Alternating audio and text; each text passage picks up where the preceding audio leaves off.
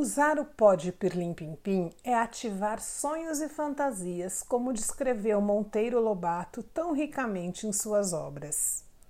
Sonho e imaginação são elementos básicos na construção da realidade.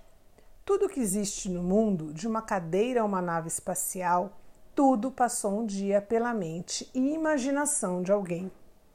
O que seria então do mundo se essa capacidade nos fosse privada? Tem pessoas que tiveram seus sonhos arrancados quando ouviram, ainda na infância, pare de sonhar, tem os pés no chão.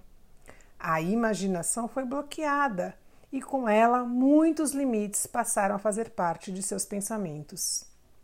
Você se permite sonhar? Ultrapasse as fronteiras da sua mente racional e lógica.